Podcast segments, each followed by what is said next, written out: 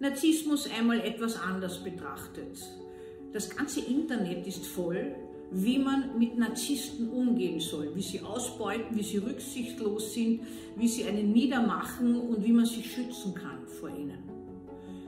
Mich würde viel mehr interessieren, die Menschen zu fragen, die mit Narzissten in Berührung kommen, wie es dazu kommt, dass sie so unter Narzissten leiden.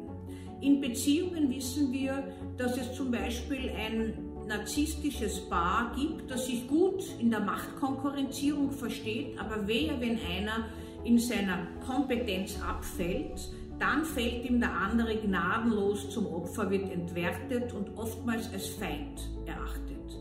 Oder man bedient sich eines masochistischen Partners. Narzissmus und Masochismus passen wunderbar zusammen der eine hat das Gefühl, die ganze Welt liegt ihm zu Füßen oder müsste ihm zu Füßen liegen und ihm dienen. Und masochistische Menschen beziehen ihre Lust und manchmal leider ihre gefühlte Lebensberechtigung aus dem Dienen von anderen, das ihnen selbst wieder Lust bereitet, auch wenn sie auf etwas verzichten. Also diese Kombination ist eine ganz häufige. Was ich aber völlig vermisse in diesen vielen Internetvideos ist, dass man sich selbst fragt, wie steht es denn um meinen Narzissmus? Ich finde keine Videos, wo gefragt wird, ob Menschen sich selbst in den Spiegel schauen können. Wie steht es denn mit der eigenen Selbstliebe? Wie sehr brauche ich denn von anderen Lob und wie sehr bin ich angewiesen auf die äußere Welt? Eine der frühesten Forderungen des Naturphilosophen Thales von Milet war, erkenne dich selbst. Leider reflektiert nur ein Bruchteil der Menschen sich selbst in seinen Gedanken, in seinen Handlungen und sieht meistens in den anderen die größten Pathologien, während man selbst eigentlich sich für einigermaßen gut hält. Es gibt natürlich auch die umgekehrte Variante, Menschen, die sich selbst entwerten, die sich selbst gewissermaßen für eine Null erachten und die andere idealisieren da ist auch keine Balance vorhanden, weil man kommt so nie auf eine, sozusagen eine gute Selbstliebe. Und eine gute Selbstliebe ist immer auch mit einer narzisstischen Besetzung, mit einer gesunden narzisstischen Besetzung verbunden. Nicht jeder Narzissmus ist pathologisch und nicht jeder Narzisst ist einfach ein rücksichtsloser Ausbeuter. Natürlich kennen wir auch den sogenannten malignen Narzissmus den bösartigen Narzissmus. Das ist die Kombination von gewissen Handlungsweisen, seien sie sadistisch, seien sie dissozial, mit einem psychopathischen Potenzial, mit einem narzisstischen Potenzial. Und dann gibt es also schwere Verbrechen von solchen narzisstischen, malignen, narzisstischen Menschen. Das ist aber ein Bruchteil. Der überwiegende Teil der Menschen ist, dass er gewissermaßen sich selbst gar nicht so in Frage stellt und narzisstische Handlungsweisen, Entwertungen und was Gott was alles immer an anderen sieht.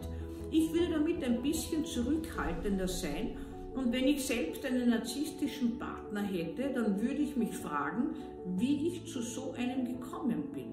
Wie Sie wissen, wählen wir uns ja nicht mit Verstand unsere Partner, auch nicht, weil sie uns so gut tun, sie mögen uns schon gut tun, aber weil sie uns in irgendeiner Weise vertraut sind.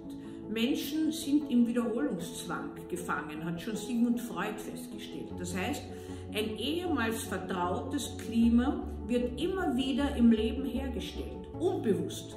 Das kommt dann dazu, dass Frauen und Männer sich immer wieder ähnlich strukturierte Partner wählen. Manchmal kommen Patienten zu mir und sagen, ich investiere jetzt in Sie. Ich habe jetzt vier Scheidungen hinter mir. Immer hat es gleich geendet. Und ich winke sofort ab und sage, ich werde das nicht verhindern. Sie sind angezogen von Menschen, die eine gewisse Struktur haben und die mit ihnen so umgehen, wie es ihnen vertraut ist. Ich kann ihnen lernen, kurz vorher innezuhalten, hinzuschauen und zu sagen, sich selbst wieder einmal sowas. Und dann können Sie sich entscheiden, gehen Sie hin oder nicht. Aber Sie werden diesen Menschen unter vielen tausend anderen herausriechen, könnte man fast sagen.